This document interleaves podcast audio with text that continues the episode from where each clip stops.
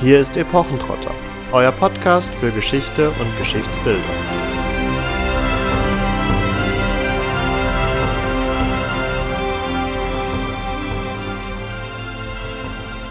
Hallo und herzlich willkommen zu einer neuen Folge von Epochentrotter. Diese Woche wollen wir uns mit Verschwörungstheorien beschäftigen. Wir nehmen die neueste Terra X Folge von Harald Lesch und Dirk Steffens zum Anlass, die sich mit Themen wie der Mondlandung, der flachen Erde, Chemtrails oder auch der Klimakrise auseinandergesetzt haben und vor allen Dingen einen Fokus darauf legen, dem Zuschauer ein Instrumentarium an die Hand zu geben, um diesem zu ermöglichen, Fake News und alternative Fakten zu entlarven. Und Epochentrotter getreu werden wir in diesem Kontext vor allen Dingen einen Blick auf die Historie von Verschwörungstheorien werfen, wie so oft bei unseren zunächst recht groß gewählten Themen gilt, dass wir natürlich auch hier nur einige Beispiele herausgreifen werden und diese euch vorstellen.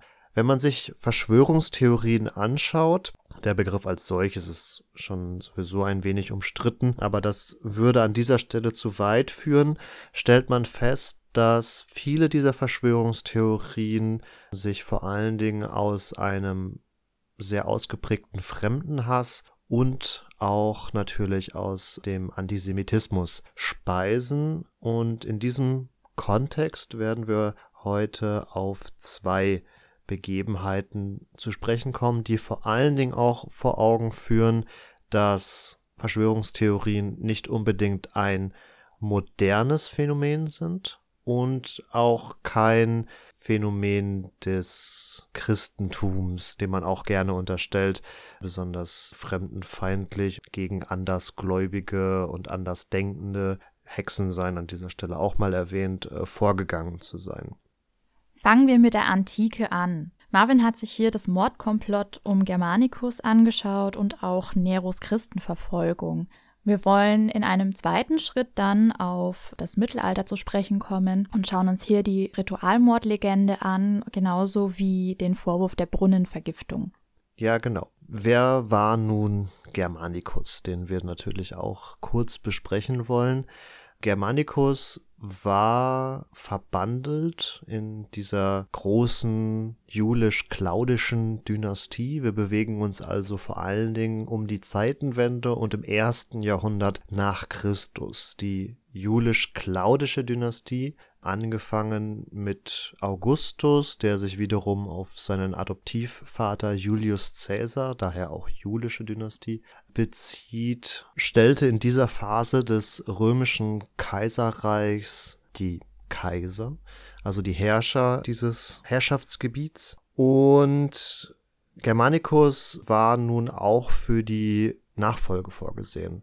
Und zwar hat Augustus im Laufe seines doch sehr langen Lebens häufiger seine Nachfolge regeln müssen. Im römischen Reich zu diesem Zeitpunkt war die Nachfolge nämlich nicht immer so klar, wie man das vielleicht erwarten würde oder wie man es vielleicht auch aus mittelalterlichen Monarchien kennt. Denn rein formal war das römische Reich immer noch eine Republik und entsprechend war auch nur der war der Kaiser nur ein Princeps, ein Primus inter pares, also ein erster untergleichen, der durch besondere Privilegien seine Machtstellung legitimieren konnte.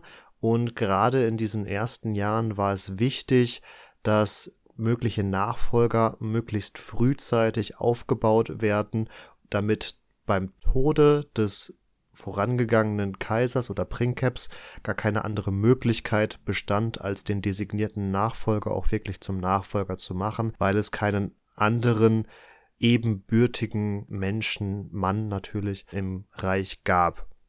Und Augustus Nachfolgeregelungen haben leider nicht immer so geklappt, wie er sich das vorgestellt hat. Vor allen Dingen, weil er seine designierten Nachfolger überlebt hatte. Und so äh, entschied er sich eines Tages Tiberius, der letztendlich auch 14 nach Christus Kaiser werden sollte, zu adoptieren und so zum Nachfolger zu machen. Allerdings unter der Voraussetzung, dass dieser gleichzeitig den Germanicus adoptieren sollte, der aus Sicht des Augustus der eigentlich bessere Kandidat gewesen wäre, aber zu diesem Zeitpunkt noch nicht alt genug war, um selbst die Herrschaft anzutreten. Deswegen sollte Tiberius eine Art Übergangskandidat gewesen sein. Und wer sich mit der Varusschlacht und den nachfolgenden Feldzügen Roms in Germanien beschäftigt hat, dem ist dieser Germanicus vielleicht schon untergekommen. Er hat nämlich dann einige Jahre nach der ominösen Varusschlacht im Jahr 9 nach Christus einige Expeditionen durchgeführt. In diesem Kontext wurden unter anderem angeblich zwei der drei verloren gegangenen Legionsadler zurückgeholt und auch Arminius soll gefangen genommen worden sein, ähm, sodass der Germanicus insgesamt eine sehr große Reputation ähm, erworben hat und sehr beliebt wurde, vor allen Dingen beim Volk. Das soll angeblich angeblich bei Tiberius für einigen Unmut gesorgt haben, der selbst beim Volk nicht unbedingt die beliebteste Persönlichkeit war. Und nun reiste Germanicus im Jahr 19 nach Christus im östlichen Teil des Reiches und verstarb. Zunächst hieß es an einer Krankheit. Relativ schnell im Anschluss wurde dann aber ein gewisser Piso angeklagt. Er habe aufgrund von persönlichen Auseinandersetzungen mit Germanicus diesen vergiftet und so seinen Tod herbeigeführt. Vereinzelt gemunkelt wurde auch, dass Tiberius ein Problem gehabt habe mit Germanicus, eben weil dieser zu populär gewesen sei. Letztendlich können wir nicht viel mehr darüber sagen, weil natürlich die Quellenlage nach 2000 Jahren ähm, mehr als schwammig ist und ich möchte auch keinen von beiden genannten Persönlichkeiten hier einen Mord in die Schuhe schieben. Vielleicht ist Germanicus wirklich an einer spontanen Krankheit ähm, gestorben. Das ist ja durchaus in einem antiken Setting anzunehmen, wo die Medizin auch nicht auf unserem modernen Stand war. Es zeigt uns aber gleichzeitig dennoch, dass es gerade im Volk immer gerne für einen gewissen Unmut gesorgt hat, wenn ähm, vermeintliche Favoriten oder gute Kandidaten plötzlich und auf ungeklärte Art und Weise versterben, dass das natürlich immer einen gewissen Nährboden für Verschwörungstheorien bildet. Ja, ungeklärte Mordfälle werden uns auch im Weiteren noch etwas beschäftigen. Bevor wir das tun, kommen wir aber auf die Christenverfolgung unter Kaiser Nero zu sprechen. Bei der Christenverfolgung von Kaiser Nero, dann sind wir ungefähr 40, 45 Jahre nach der Zeit von Germanicus, also im Jahr 64 nach Christus, begegnen wir einem anderen Phänomen, was bei Verschwörungstheorien häufig greift, nämlich dass vor allen Dingen die herrschende Kaste, der herrschende Stand, wie auch immer man ihn in der jeweiligen Gesellschaft bezeichnen möchte, sich gerne einen Sündenbock sucht, um ja das eigene Scheitern in irgendeiner Form zu rechtfertigen. Ja, oder auch Leid. Oder das eigene Leid zu rechtfertigen, mhm. ja. Nun ist ja im Falle von Kaiser Nero durchaus der große Brand von Rom bekannt. Hier brach in der Nacht vom 18. auf den 19. Juli 64 nach Christus ein Feuer im äh, Südwesten des Circus Maximus aus und dieses Feuer wütete insgesamt ganze neun Tage und verwüstete drei Stadtteile völlig. Sieben weitere wurden teilweise stark beschädigt und nur insgesamt vier Stadtteile, also nur ein Bruchteil der Stadt, kamen wohl vollends ungeschoren oder relativ ungeschoren davon. Dabei ist anzumerken, dass Feuer, auch wenn das aus unserer modernen Perspektive nicht mehr so ganz nachzuvollziehen ist, beziehungsweise die anderen Ereignisse auch nicht so bekannt sind, ist festzuhalten, dass Feuer im antiken Rom nicht ungewöhnlich waren und auch in den Jahren und Jahrzehnten vorher, gerade in der Stadt Rom, sehr große Feuer gewütet haben, die immer mal wieder Straßenzüge oder auch ganze Viertel in Schutt und Asche gelegt haben. Unter anderem auch Augustus hat sich wohl sehr umfangreich darüber beschwert, dass immer wieder Feuer in der Stadt ausbrechen und halt zu entsprechendem Schaden führen. Gibt es nicht sogar die Theorie, dass äh, Nero dieses Feuer selbst gelegt haben soll?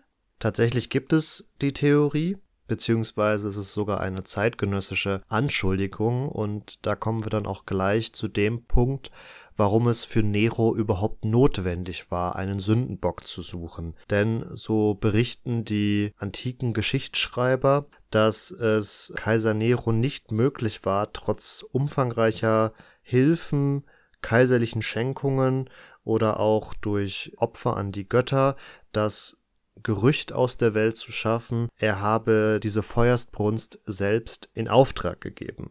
Dieses Gerücht verbreitet sich tatsächlich unmittelbar nach dem Brand, also steht im direkten Ereigniskontext sehr nahe und führt letztendlich dazu, dass vermutlich auf Anraten seiner Berater, etwa dem Prätorianer Präfekten Tegelinus, Nero anfing, die Brandstiftung den Christen in die Schuhe zu schieben.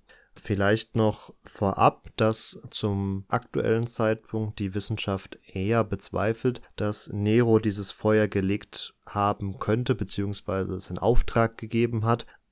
Zum einen hängt es damit zusammen, dass Nero sich zwar durchaus recht kritisch über die Elendsviertel in Rom geäußert hat und hier natürlich die Vermutung naheliegen könnte, er habe diese einfach durch ein Feuer von der Bildfläche getilgt, verschwinden lassen, um quasi städtebaulich aktiv zu werden und das Antlitz Rom äh, etwas aufzuhübschen. Das Feuer brach aber gar nicht in den Elendsvierteln aus, sondern breitete sich erst im Zuge der Katastrophe dahin aus, aber es ja unwahrscheinlich, dass das geplant war, und auch sein erst kurz zuvor umgestalteter Kaiserpalast inklusive einer umfangreichen Sammlung griechischer und römischer Kunstschätze ging im Feuer verloren was wohl auch eher dafür zeugt, dass er jetzt nicht so viel mit dem Brand zu tun hatte oder ihn jedenfalls schlecht geplant hatte.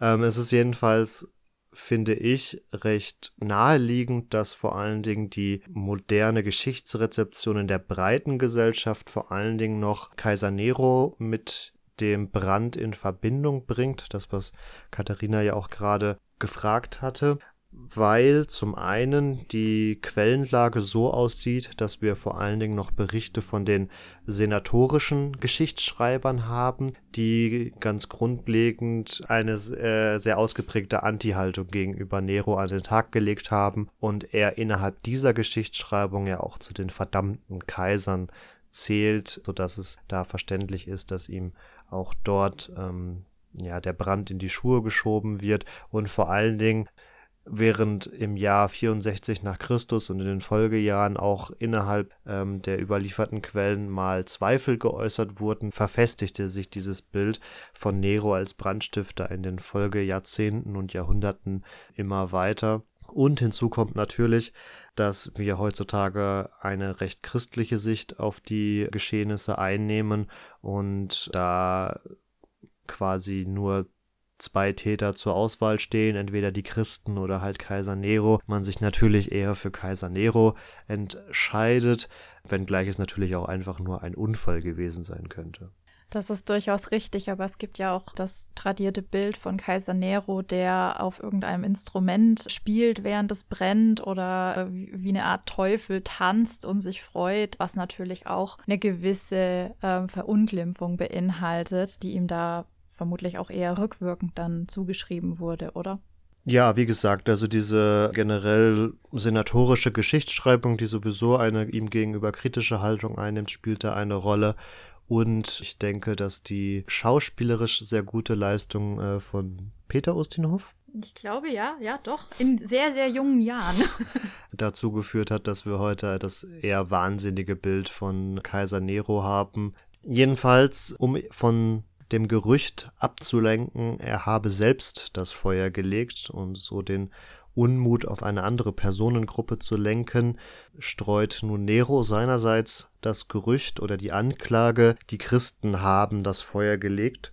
Und hier lässt sich natürlich fragen, wie ist das überhaupt möglich gewesen? Und da kann man jetzt vermuten, dass da vielleicht ein kleiner Nukleus Wahrheit mit verbunden ist, dass die Christen da vielleicht wirklich in irgendeinem Zusammenhang mit dem Brand standen. Das lässt sich natürlich nicht mehr nachvollziehen. Es ist aber von einem anderen Standpunkt aus denkbar, dass die Christen als Sündenbock seitens der Gesellschaft akzeptiert worden sind. Das dürfte vor allen Dingen mit ihrer generell recht prekären gesellschaftlichen Stellung oder ihrem gesellschaftlichen Ansehen zu tun gehabt haben. Wir befinden uns, wie gesagt, im ersten Jahrhundert nach Christus. Das Christentum ist noch nicht sonderlich gefestigt und verbreitet sich so langsam über das römische Imperium und es wird berichtet, dass die Christen, die zu diesem Zeitpunkt noch als eine Art jüdische Splittergruppe gesehen werden, nicht sonderlich beliebt waren bei der stadtrömischen Bevölkerung.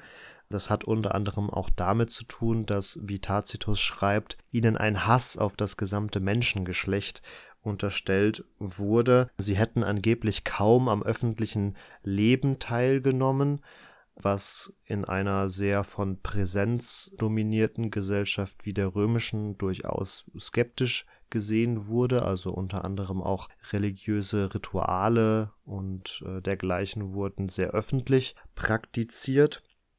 Und die Christen seien angeblich vor allen Dingen dann im Geheimen und im Untergrund, sage ich mal, aktiv gewesen.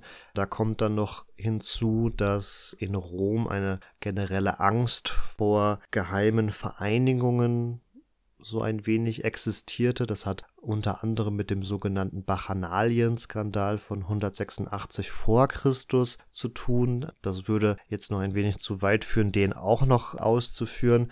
Zeigt uns aber, dass vor allen Dingen in Anführungsstrichen geheime Organisationen oder Gruppen, die nicht in der Öffentlichkeit auftauchen und wo es dann entsprechend von Seiten der Öffentlichkeit schwierig ist, in diese Gruppen hineinzuschauen, dass natürlich denen vor allem immer gerne Verschwörungen unterstellt werden. Vereinzelt wurde in der Forschung darüber hinaus erwogen, ob vielleicht die christliche Gemeinde Roms den Brand sogar freudig begrüßt hätte und als Zeichen des nahenden Weltendes gesehen hätte was natürlich dann auch nochmal nahelegt, dass sie vielleicht mit dem Brand in Verbindung gebracht werden. Letztendlich haben wir aber kaum gesicherte Informationen über das Auftreten dieser christlichen Gemeinde, sodass natürlich hier auch nur Mutmaßungen und Spekulationen getroffen werden können. Relativ sicher festzuhalten ist, dass die Christen ganz grundlegend aufgrund ihrer Ablehnung des Kaiserkultes. Das war ihnen ja aufgrund des ersten Gebotes nicht möglich, den Kaiser als Gottheit zu verehren, weil sie neben ihrem eigenen Gott keine anderen Götter haben sollten. Und ihr Wille zur weltweiten Missionierung auch in gewisser Art und Weise als staatsgefährdend angesehen wurde, während die Juden nur im ersten Punkt, also der Konfliktpunkt Kaiserkult kritisch betrachtet wurden, blieben sie zumindest als Gemeinschaft unter sich und hatten keinen Missionierungswillen, waren von Seiten des römischen Staates also relativ einfach zu überwachen und zu kontrollieren. Den Christen trat man dann äh, skeptischer gegenüber, weil die durchaus die Motivation hatten zu missionieren und so in gewisser Art und Weise Religion und Gesellschaft zu unterwandern. Diese Sündenbock-Theorie, die Kaiser Nero nun hier aufstellte, führte dann auch zu einer kurzzeitigen, aber durchaus heftigen Christenverfolgung, vor allen Dingen in Rom. Insgesamt schätzt man die Zahl der Opfer auf zwei bis dreihundert Menschen, die unter anderem von, von Hunden lebendig zerrissen wurden, ans Kreuz geschlagen wurden oder auch, oder auch verbrannt wurden. Ja, kommen wir zu weiteren Minderheiten, die für Verbrechen verbrannt wurden, die man ihnen nicht mit Sicherheit anlasten kann oder konnte. Also von der Christenverfolgung kommen wir nun zur Judenverfolgung und damit unter anderem auch zur Pest im 14. Jahrhundert. Bevor ich allerdings darauf zu sprechen komme, möchte ich etwas weiter ausholen und auf die sogenannte Ritualmordlegende eingehen. Es gibt ganz unterschiedliche solche Legenden, die immer eigentlich das Ziel haben, ungeklärte Fälle von Tötungsdelikten, Entführungen oder seltsame Unfälle zu benutzen, um eine bereits diskriminierte, oft unbequeme Bevölkerungsgruppe, meist eben eine Minderheit, weiter zu untergraben, sie zu unterdrücken und ihr ihre Glaubwürdigkeit, ihre Macht zu entziehen zum eigenen Vorteil. Die Ritualmordlegende kocht momentan ja in gewisser Weise wieder auf, bezogen auf die Elite der Welt, die nach Meinung der Verschwörungsideologen systematisch Kinder missbrauche. So einen satanischen rituellen Kindesmissbrauch-Vorwurf äußerte in den 1980ern Ted Gunderson, seit 2010 in ähnlicher Weise zum Beispiel auch Xavier Naidoo. Er behauptet, es sei gar das belgische Königshaus involviert, die Stasi und ähnliches, und dafür wurde er wegen Volksverhetzung angezeigt.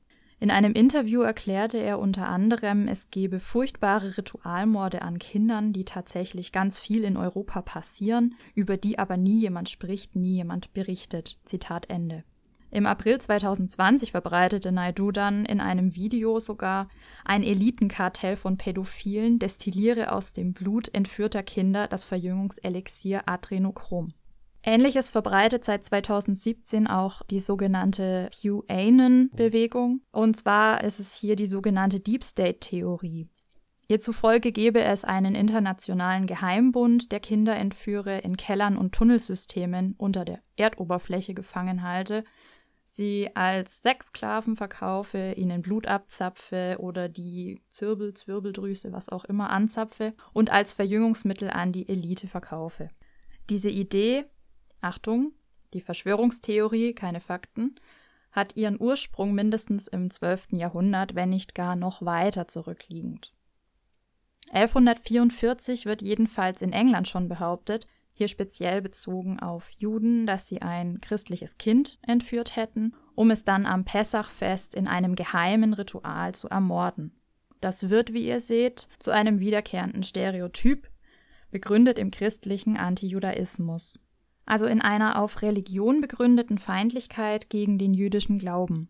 Die Ritualmordlegende begründete die Theorie vom angeblichen Weltjudentum, also dass eine jüdische Elite im Geheimen schwerste Verbrechen gegen Nichtjuden verabrede, um die Weltherrschaft an sich zu reißen.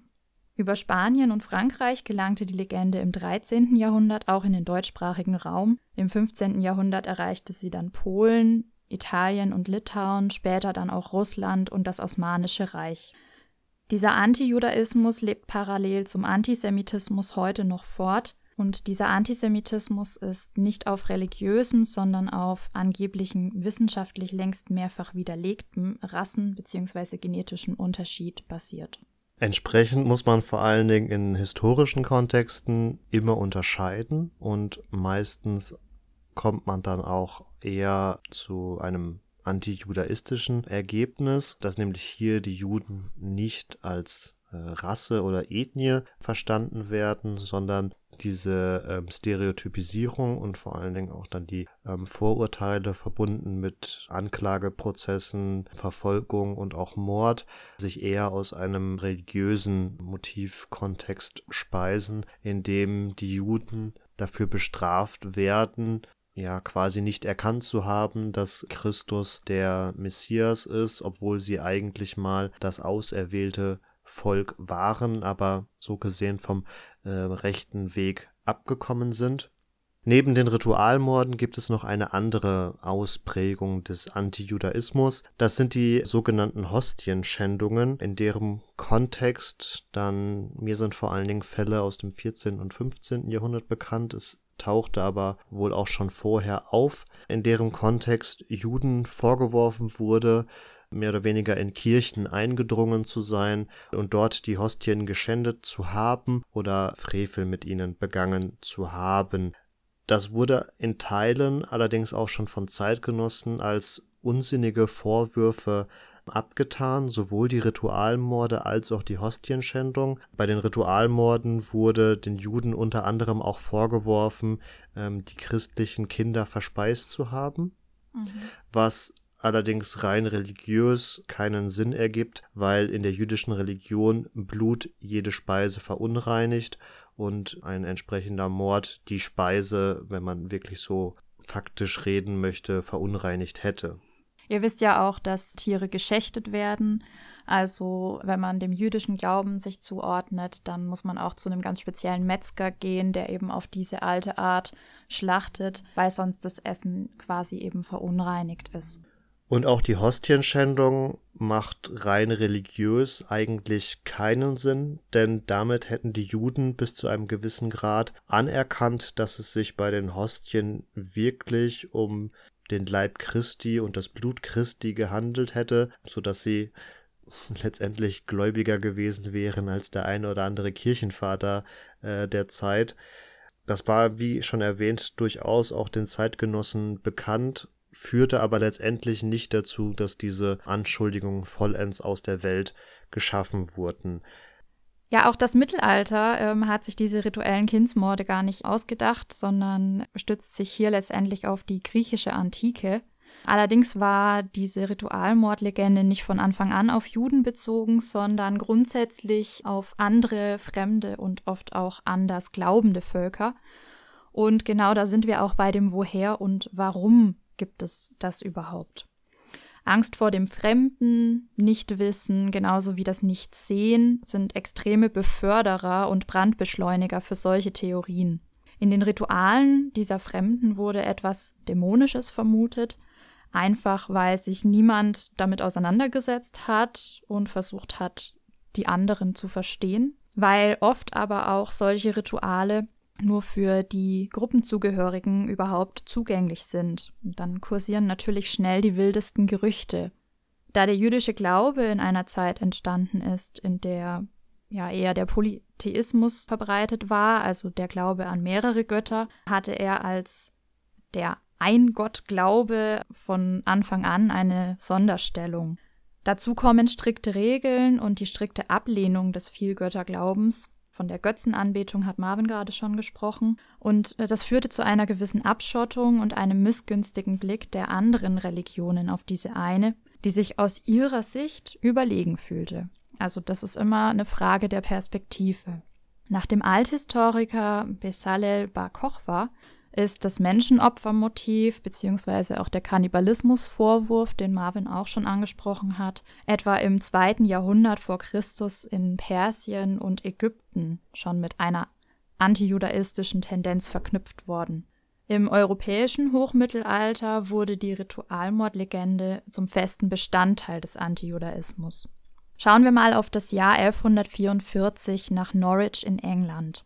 Ein Kind christlichen Glaubens namens William wird tot aufgefunden. Für den unerklärlichen Todesfall werden die ortsansässigen Juden verantwortlich gemacht, die Klage wird aber vor Gericht abgewiesen. Durch die Schriften des Benediktiners Thomas of Monmouth wurde William rückwirkend zum Märtyrer verklärt. Er behauptete 1172, Juden hätten den zwölfjährigen William im März 1144 gekauft, ihn dann gemartert und gekreuzigt. Ostersamstag habe man seine Leiche gefunden. An seinem Grab hätten sich fortan immer wieder Wunder ereignet. Die als Faktenbericht ausgegebene Legende, also das basiert wirklich auf keinerlei Fakten, die aus äh, Berichten aus dem Jahr vorhanden sind. Also diese Legende sollte einen Heiligen- und Märtyrerkult in Norwich etablieren, wundergläubige Pilger anwerben und so tada, Einkünfte für den 1096 begonnenen Bau einer Kathedrale gewinnen. Obwohl der Papst diesen Kult nicht autorisierte, stimmten die englischen Bischöfe dem Vorhaben zu und legitimierten damit dann auch den Ritualmordvorwurf gegenüber den Juden. Thomas' Idee für die Heranschaffung von genügend Geld auf Kosten der jüdischen Bevölkerung, ein solch, ja, gelinde gesagt, infames Gerücht in die Welt zu setzen, wurde zum Modell für andere. Also das Problem war, dass es eben funktioniert hat. Seine Motive werden immer wieder aufgegriffen. Also ich meine hier ähm, Ostern als fester Termin für dieses Ritual, was dem jüdischen Pessachfest entspricht. Ein unschuldiges Kind, eine Entführung, Folter, eine angebliche Kreuzigung, genauso wie behauptete Wunder. Später kam dann eben noch das Bluttrinken und die Verjüngung der Trinkenden hinzu. Das Ganze schlug so hohe Wellen, dass 1149 in einem Prozess ähm, sogar mit diesem Mord, diesem angeblichen Mord an William argumentiert wurde. Es tötete nämlich ein hochverschuldeter christlicher Handwerker, ein Simon de Novers, in Norwich seinen jüdischen Gläubiger. Also es geht hier wieder um Geld. Vor Gericht argumentierte sein Anwalt, der Bischof von Norwich, mit dem Mord an dem jungen William. Er behauptete, dass sein Mitmönch, ein Theobald von Cambridge, ein angeblich konvertierter Jude, ihm von einem jährlichen Treffen unter den führenden Juden Spaniens in Narbonne erzählt hätte.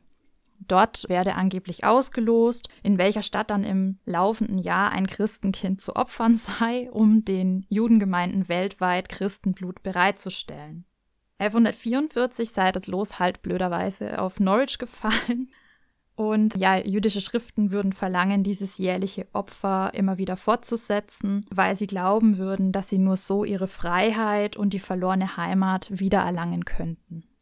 Also mit diesem Bischof von Norwich wird die Verschwörungstheorie zu einer jüdischen Weltverschwörungstheorie und ähm, die Ritualmordlegende mit der Befreiungshoffnung der Juden, die auch mit dem Pessachfest verknüpft ist, verbunden.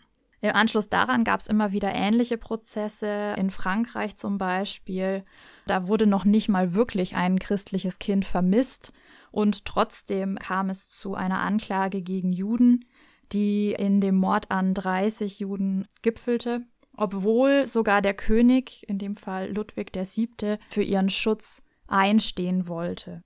Ja, alle diese im Anschluss stattfindenden Prozesse endeten Todesurteilen und basierten letztendlich auf der Profitgier seitens der christlichen Glaubensvorsteher, die sich von einem heiligen und Wunderglauben Einnahmen für die Gemeinden versprachen, die unter anderem repräsentative Kirchenbauten finanzieren sollten.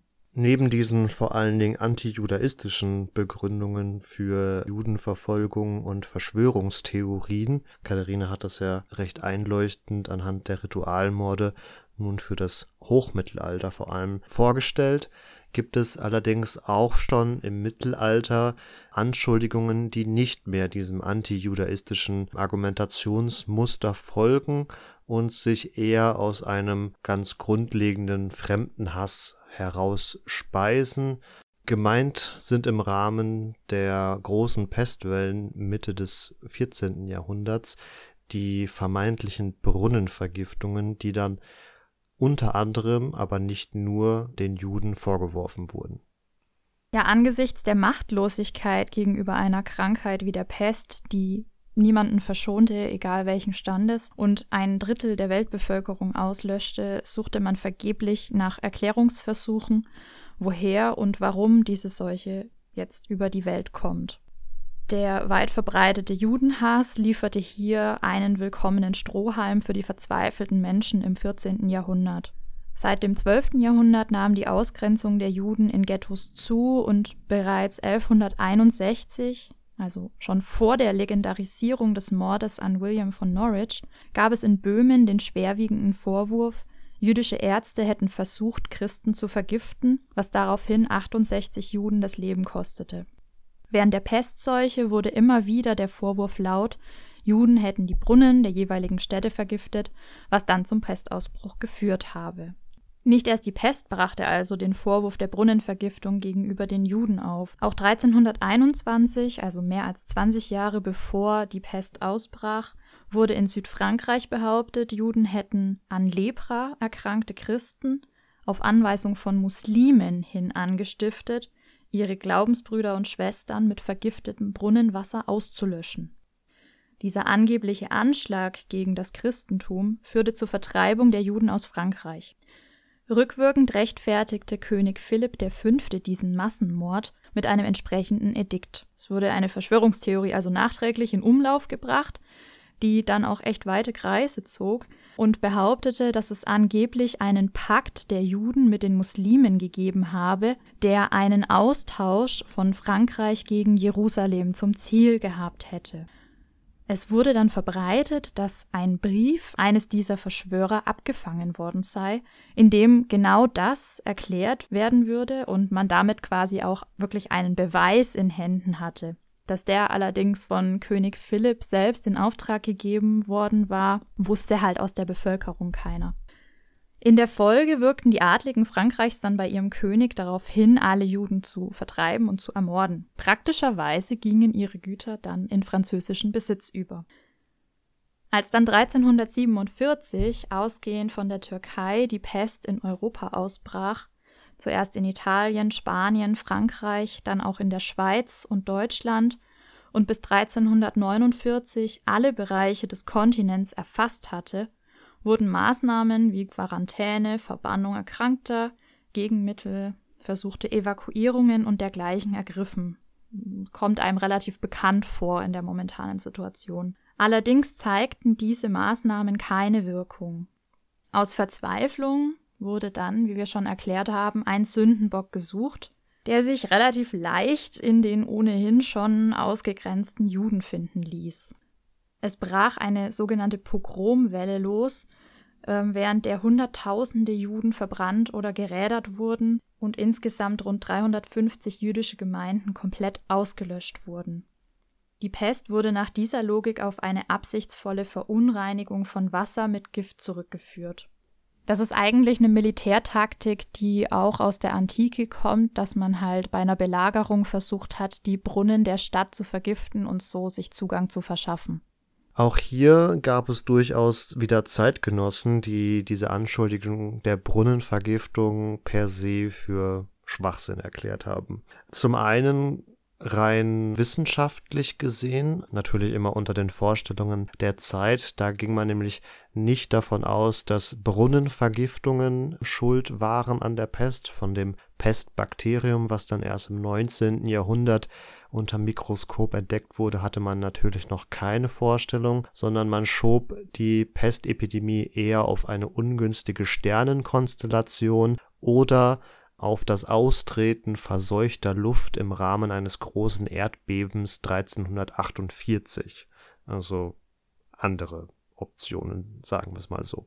Und auch unter dem medizinischen Personal der Zeit war relativ schnell bekannt, dass auch die Juden natürlich an der Pest erkrankten und in Teilen wohl besonders hohe Quoten an Infizierten aufwiesen, was aus deren Sicht natürlich dann dagegen sprach, dass die Juden Brunnen vergifteten und im Nachhinein selbst daran erkrankten, weil Sie hätten ja ihren eigenen Brunnen, sage ich mal, auslassen können oder sich mit ausreichend Frischwasser versorgen können im Vorhinein. Interessanterweise sprach sich auch Papst Clemens VI. dagegen aus, diese Anschuldigungen der Brunnenvergiftungen weiter fortzuführen, da er hier auch keinen Zusammenhang erkennen konnte.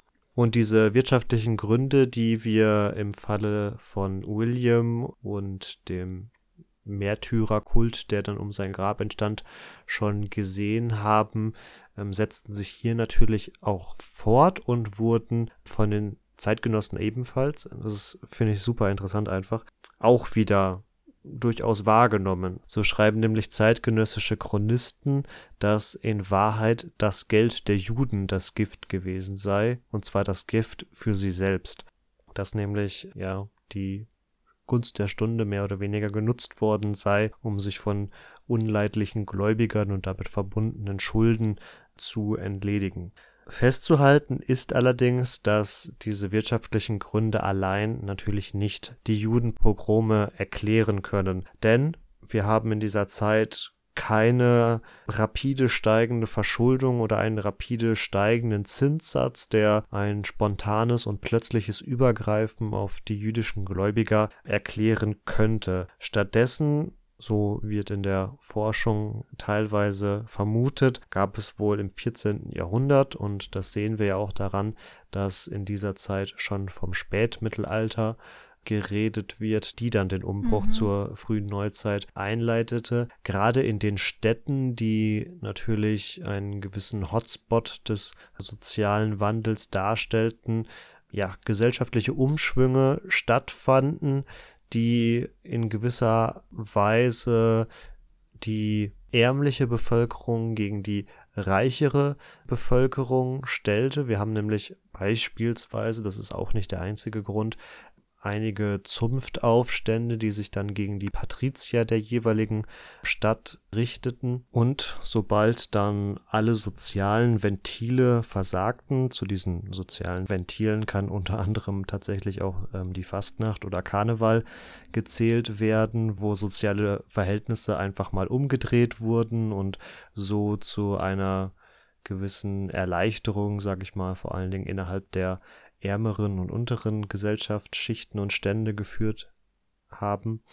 Ähm, sobald diese sozialen Ventile versagten, war es dann für die Patrizier einfacher, die sozialen Unruhen oder in Anführungsstrichen den Volkszorn nicht auf sich selbst zu lenken, sondern eben auf die sowieso schon stereotypisierten und verhassten Juden, so dass auch hier wieder sie letztendlich nur als Sündenbock herangezogen wurden. Die Lenkung dieses Volkszorns lässt sich gerade auch im 14. Jahrhundert tatsächlich daran erkennen, dass auch im Rahmen der Brunnenvergiftungsanschuldigungen selten spontane Aktionen ausbrachen, wie sie beispielsweise im Rahmen der Kreuzzüge geschahen, wo eben das Heer der Kreuzfahrer in Europa aufbrach, um ins heilige Land zu ziehen und dort Jerusalem von den Ungläubigen zurückzuerobern und man sich auf dem Weg schon dachte, ach, wenn wir schon unterwegs sind, die Heiden abzuschlachten, dann lass uns direkt in Europa anfangen und man dann entsprechend größere Pogrome gegen die Juden vorgenommen hat. Das haben wir im 14. Jahrhundert nun nicht und wir haben tatsächlich auch beispielsweise im Fall der Stadt Nürnberg überlieferte Quellen, die davon zeugen, dass teilweise in Nürnberg im konkreten Fall, aber auch in anderen Städten schon Monate vor den eigentlichen Verfolgungswellen die Nachlässe der Juden neu geregelt wurden, beziehungsweise geklärt wurde schon im Vorhinein, wer jetzt welchen Anteil aus dem Besitz der jüdischen Geldverleiher Gemeinden haben sollte äh, und es dann erst Wochen oder Monate später zu den eigentlichen Verfolgungsaktionen kam, aber die Besitzverhältnisse dann schon geklärt waren, was eindeutig davon zeugt, dass jetzt hier im 14. Jahrhundert quasi diese Verschwörungstheorien eine neue Dimension bekommen haben.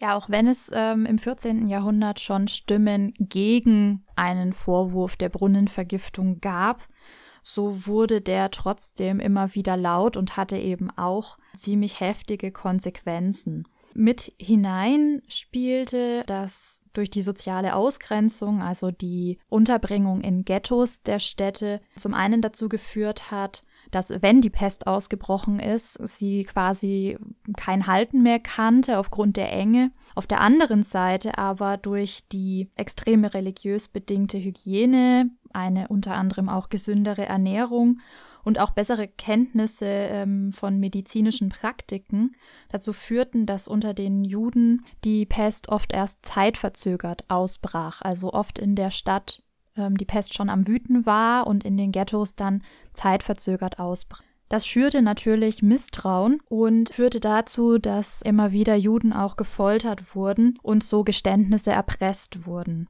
Am Genfer See, was ich persönlich ganz spannend finde, weil ähm, Ortsbezug, bestätigte in Anführungszeichen ein Jahr nach Pestausbruch ein jüdischer Arzt, den geäußerten Generalverdacht einer Verschwörung der Juden gegen die Christenheit, allerdings eben unter Folter. Er behauptete da, dass ein spanischer und ein französischer Jude ähm, Gift gemischt hätten und an Juden aller Länder verschickt hätten, um die Brunnen der Christengemeinden zu vergiften. Dieses Gift sei bei jüdischen Ärzten grundsätzlich zu finden, was dann dazu geführt hat, dass Hausdurchsuchungen stattfanden von Straßburg bis ins Aargau, Leute festgenommen wurden, weitere Folterungen stattfanden, weitere falsche Geständnisse herauskamen und Verbrennungen stattfanden und sich natürlich auch dieses Gerücht für die damalige Zeit extrem schnell in Nachbarstädte ausgebreitet hat. Aber auch ohne die Kenntnis von diesen angeblichen Bestätigungen wurde oft auf Geheiß von Stadträten, wie Marvin ja erklärt hat, gegen Juden ähm, der jeweiligen Gemeinde vorgegangen. Also Bern, Stuttgart, Augsburg, Nördlingen, Lindau, Esslingen, Horb am Neckar und viele andere bekleckerten sich hier nicht gerade mit Ruhm. Manche Städte handelten tatsächlich etwas besonnener und haben zum Beispiel das Brunnenwasser vorverkosten lassen, bevor sie tätig wurden und sahen dann auch, dass die Zweifel unbegründet waren. Zum Beispiel in Straßburg und Köln hielt das Ganze aber leider nicht lange an, denn die Bevölkerung wollte halt partout einen Schuldigen finden. Praktischerweise, ähm, wenn man gegen die Juden vorging, hatte aufgrund von der Tatsache, dass sie eben Geld verleihen durften und Bankwesen treiben durften, was den Christen verboten war, hier sowas wie Pfandbriefe lagen und eben halt auch Schulden angehäuft waren. Wenn dann diese Gläubiger ausgeräumt waren, verschwanden auch die Pfandbriefe und der Besitz wurde, wie Marvin erzählt hat, teilweise schon vorher verteilt. Und ja, es gab hier also einen großen Vorteil auf Seiten der Christen. Im Zuge dieser Pogrome, die natürlich gar nichts an der wütenden Pest ändern konnten, wurden außerdem auch zahlreiche Synagogen zerstört oder zu Kirchengebäuden umgewandelt. Vielfach ging diese Ermordung von Juden sogar dem Pestausbruch in der jeweiligen Stadt voraus, quasi könnte man sagen als Vorsichtsmaßnahme, und wurde dann rückwirkend mit Hilfe von diesen angeblichen Geständnissen gerechtfertigt. Nach der Pestwelle blieb es dann bei Restriktionen gegen die noch verbliebenen Juden, die zusehends dann auch durch eine diskriminierende Kleiderordnung ausgeschlossen wurde und stigmatisiert wurde und aber auch weiterhin in Ghettos zusammengezwängt wurde. Wie anhand von Katharinas Ausführungen zu sehen war, spielten lange nicht immer antijudaistische Argumente eine Rolle. In vielen Bereichen überwog auch ein rein weltlicher, ökonomischer Antrieb. Fraglich ist natürlich jetzt hier, inwieweit man schon im Spätmittelalter vom Antisemitismus sprechen kann. Für gewöhnlich, das hatten wir jetzt schon ausgeführt, spricht man gerade für die Vormoderne vom Antijudaismus, weil hier vor allen Dingen diese religiösen Motive, Ritualmord und Hostienschändung überwiegen. Allerdings das wurde ausgeführt, im Falle der Brunnenvergiftung greift das nicht so ganz. Und der Antisemitismus wiederum wird ja vor, allem dann dem 19. Jahrhundert zugeschrieben, wo er in seiner theoretischen Form auch wirklich erdacht wurde, aber nur weil eine Theorie erst später erdacht wurde, ist es ja auch durchaus denkbar, dass das Beschriebene auch vorher schon existierte. Und bei der Behandlung unter anderem des Antisemitismus wird man dem Problem als solchen, glaube ich, gerechter, wenn man es eben nicht in einen in Anführungsstrichen alten Judenhass, den man dann vor allen Dingen unter dem Antijudaismus fasst, und einem in Anführungsstrichen neueren Judenhass, der dann vor allen Dingen aus dem Antisemitismus herausrührt, da wird man dem gerechter, wenn man da eben keine relativ willkürliche Linie zieht und so auch vor allen Dingen den Eindruck vermittelt, dass dieser Fremdenhass erst 150 Jahre alt ist, also vergleichsweise historisch neu und damit ein leicht aus der Welt zu schaffendes Symptom ist, sondern wie wir nun aufgezeigt haben, ziehen sich die Parallelen und Motive ja durchaus durch die Jahrhunderte, wenn nicht gar durch die Jahrtausende. Ja, wer bei den Brunnenvergiftungsverschwörungen beziehungsweise noch stärker bei der Ritualmordlegende Zusammenhänge zu den momentan grassierenden Theorien von QAnon etc. sieht, der hat, würde ich sagen, das Muster erkannt. Angst vor dem Unbekannten, vor einer Gefahr, die nicht greifbar ist und die vor allen Dingen nicht sichtbar ist. Also Viren sind halt mit bloßem Auge nicht zu erkennen. Gepaart mit der Unsicherheit, was die Zukunft bringt, befeuert, denke ich, ähm, für jeden nachvollziehbar krude Erklärungsversuche.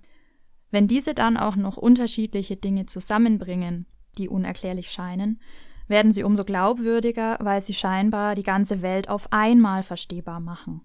Dabei gehen die echten Fakten oft unter und werden durch krude Theorien verdrängt, die vermeintlich schnell und einfach erklären, was die Wissenschaft oft über Jahrzehnte oder noch länger mühsam erforschen musste. Was die Pest betrifft, haben wir ja schon gesagt, die wurde erst 1890 durch Alexandre Yersin entdeckt, nachdem auch das Bacillus benannt ist, Yersinia pestis. Und Paul-Louis Simon stellte dann auch noch die Verbindung zum Rattenfloh her. Bedenkt man jetzt, dass es schon im 6. Jahrhundert ähm, die sogenannte Justinianische Pest gab, also unter dem oströmischen Kaiser Justinian, wird deutlich, wie dankbar wir heute sein können für die Fortschritte in der Medizin, die eben nicht mehr 1300 Jahre benötigt, um herauszufinden, wie die Ansteckung funktioniert und welche Maßnahmen zur Eindämmung sinnvoll sind und helfen können. Ja, ein Blick in die Vergangenheit, so wie wir das jetzt gemacht haben, kann durchaus erklären, was gerade aktuell passiert. Beim Coronavirus ist es ja so, dass es auch eine unsichtbare Bedrohung ist, die man nicht greifen kann. über die man auch noch nicht alles weiß. Emotional aufgeladene Erklärungsversuche, die ein Weltjudentum behaupten oder einer satanischen Elite Kindesentführung und Kindesmissbrauch vorwerfen, zeigen, dass sich offensichtlich nicht viel verändert hat. Einfache Lösungen für komplexe Sachverhalte wirken verführerisch. QAnon und Co. bedienen sich dabei aber althergebrachter Vorurteile und Verschwörungstheorien, die damals wie heute jeglicher realer Fakten entbehren. Mit dem Blick zurück hoffen wir, auch ein wenig zur Aufklärung nach vorne beizutragen. Aufklärung ist da tatsächlich noch ein gutes Stichwort. Man könnte meinen, dass gerade in unserer aufgeklärten Welt Verschwörungstheorien weit weniger Nährboden finden, als es vielleicht in vorangegangenen Jahrhunderten der Fall gewesen sein könnte. Tatsächlich ist das in der Forschung recht umstritten, denn hier wird auch unter anderem der Standpunkt vertreten, dass gerade in einer aufgeklärten Welt Verschwörungstheorien eigentlich nicht mehr existent sein dürften. Gleichzeitig muss festgehalten werden und ein Blick in den Wikipedia-Artikel zu Liste der Verschwörungstheorien zeigt uns auch, dass gerade in der modernen Zeit allerdings Verschwörungstheorien aufgekommen sind und die weit weniger in den Jahrhunderten zuvor, Mittelalter oder frühe Neuzeit, vertreten sind. Nun ist jetzt ein Ansatzpunkt hier zu sagen, dass wir gerade wegen der Aufklärung Verschwörungstheorien haben, weil im Zuge der auch damit verbundenen Säkularisierung uns eine göttliche Instanz fehlt, auf die wir normalerweise unerwartete Ereignisse und vor allen Dingen auch Negativereignisse wie Epidemien oder Naturkatastrophen schieben können, nicht mehr existent ist und wir stattdessen ja eine andere Instanz, eine andere Gruppierung suchen müssen, die vermeintlich für diese schlimmen Zufälle verantwortlich ist. Und während so im Mittelalter, wir haben jetzt natürlich auch viel über den Antijudaismus gesprochen, aber doch meistens eher Gott und sein nicht ganz zu ergründendes Wesen für viele Ereignisse verantwortlich gemacht wurden, rückte man im Zuge des 19. Jahrhunderts dann vermehrt davon ab und so erklärt es sich eben auch, dass hier mehr Verschwörungstheorien ähm, auftauchen. In diesem Sinne hoffen wir, haben wir euch einen interessanten Einblick in die Geschichte einiger heute noch verwendeter Verschwörungstheorien und Argumentationslinien gegeben und würden uns freuen, wenn ihr auch in der nächsten Woche zu einer neuen Folge Epochentrotter einschaltet. Ihr findet uns wie immer auf den Social Media Kanälen Twitter, Facebook und Instagram unter Epochentrotter, wo wir im Laufe der Woche auch noch die ein oder andere andere Verschwörungstheorie aus der Geschichte vorstellen wollen. In diesem Sinne wünschen wir euch noch eine ganz schöne Woche. Ciao, ciao. Macht's gut.